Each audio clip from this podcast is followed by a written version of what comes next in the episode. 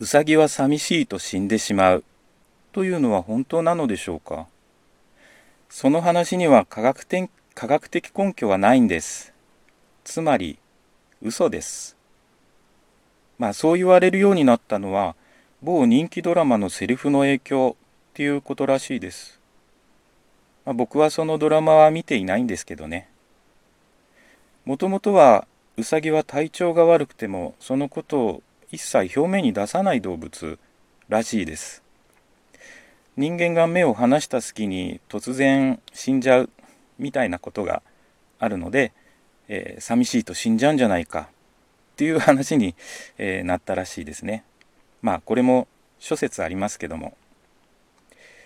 まあ、なんでこんな話をしてるかというと、えー、寂しいと死んじゃうっていうのはウサギではなくむしろ人間なんではないかということを最近思うようになりました。まあ、そもそもあの精神科の先生が書いたコラムを、えー、読んでたんですけども記事を、えー、寂寂しいと死んじゃうという傾向はなんか人間の方に当てはまるんじゃないかということらしいです、えー、その先生が書いてたのは、え健康寿命を短くする要因ですね。運動不足睡眠不足。そして、えー、孤独だそうです。まあそう考えると昨今のコロナ禍ですね。自粛をせずにリスクを冒してあの街に出て飲んでたりですね。する人。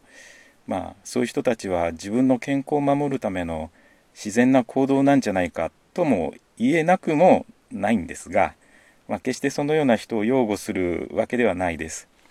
まあ、実際そのような身勝手な行動をする人のために、えー、自由を制限される法改正が今されましたですね。まあ、一部の人たちの行動のために真面目に自粛しているその他大勢の自由が犠牲になされてるっていうまあ現実はちょっと違うんじゃないかなと思います。まあいずれにしても健康のためには孤独は良くないっていうことらしいですね。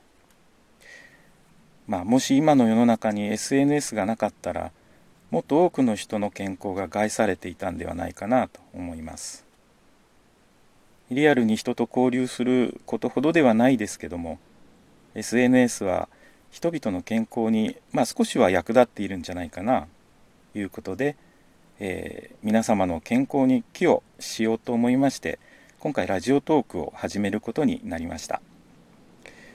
こんばんは。私児玉と申します。普段あの某コミュニティ FM でパーソナリティをしたりしてます、えー、趣味で、えー、小説ですとか、まあ、シナリオなども書いてます。現在短編を一つ Amazon で、えー、読むことができます。水彩画もインスタにアップしたりしてます。よろしかったら覗いてみてください。よろしくお願いします。さて皆さんが孤独になる時ってどんな時でしょうか？自分が最初に孤独というものを実感した時はと言いますかまあ覚えてるのは就職した時ですね。就職して初めて実家を出た時ですね、まあ、もちろん子供の時もあったたあったんでしょうけども、まあ、この場で話のできるほど鮮明にはちょっと覚えていないので、えー、まあ、その時のちょっと話をしたいと思います。社会人になって初めて、えー、まあ実家を出たんですがえー、それはあの、まあ、その職場はあのその会社のですね出先でして、まあ、社内にはあの人数が、えー、少なくてですね、えー、その時のあの同年代もいなかったんですね。ですのでほとんどあの週末は1人で過ごすことになっちゃうんですけども、まあ、例外としてたまにあの、えゴルフコンペなんかがありまして、まあ、新入社員でしたので、まあ、参加せざるを得ないんですけども、まあ、それも仕事の延長なので休まるものはではなかったですね、まあ、しかもゴルフ始めたばかりでとにかくまあ下手でした。クラブを3本持っても走り続けてでほぼほぼあのスライス、まあ、あの右に曲がっちゃうやつですね。なのでいつもあのつま先上がりの斜面で打っていた記憶がありますね。まあ、そんな状況でしたので、えー、週末のたびにほぼほぼ週末毎週末のようにですねあの友達に会いに実家に帰ってました、えー、その時あの新車で買ったローンを組んで買ったですね愛車のシビックであ書いてたんですけども、えー、まあ行きはあのいいんですけども帰る時が寂しかったですね、えー、月曜からまあ当然のように仕事なので日曜日の夜になると、え勤務地に向かってですねシビックを走らせるわけです。まあその時あの勤務先はあのいわきなんですけども、え首都高を抜けて常磐道をひた走ります。車の中ではいつもラジオを聴いていました。自分はあの以前からラジオが好きで、まあ、中学の頃は深夜に中島みゆきさんですとか谷山ひろ子さんなどよく聞いていましたね。特にあの社会人になった頃の自分は、えー、開局間もない、えー、某 FM 局を聞くのが好きでして、えーまあ、あの頃はですねインターネットというものがなくてもちろんラジコなんてありませんのでとにかくあの電波を拾うしかなかったんですよね。常磐道を走っているとその次第にそのお気に入りの FM 局の電波が入らなくなってきます。そうですねちょうど水戸を過ぎて少しするとですねあのほとんどもう電波が届かなくてそれでもあの周波数は周波数を変えずに走ってました。無音と雑音の入り混じったままずっとまあ、当時はあのあまり街灯が少なくてですね真っ黒だったんですけども、えー、常磐道をただあの走ってました。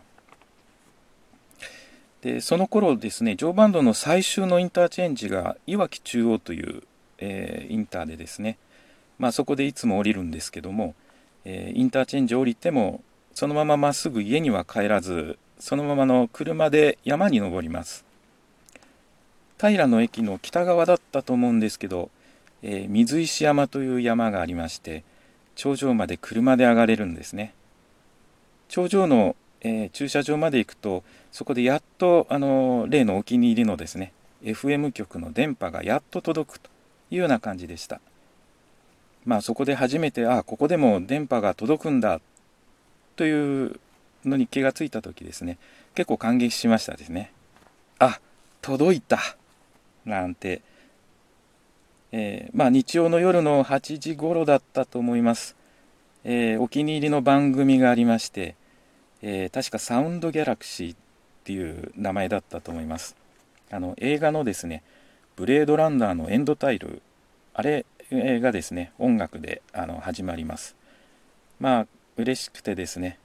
一方でそんなあの自分を客観的に見ているもう一人の自分がですねちょっと悲しくなりましたですね、えー、番組の内容はですね星座にまつわる話だったと思います。何座の何番目の星が昔、まあ、こういう伝説があるとかですね。確かそういう話の内容だったと思います。まあそういうことであの今、えー、自分が覚えている最初のですね、まあ、孤独を感じた時は、えー、ラジオに、えー、助けてもらった記憶があります。自分もまたあの少しでも誰かの健康寿命の役に立つならいいんじゃないかなと思って、え、始めてみました。今後不定期に発信していきたいと思います。皆さんからの寂しかったお話などお便りをお寄せください。よろしくお願いします。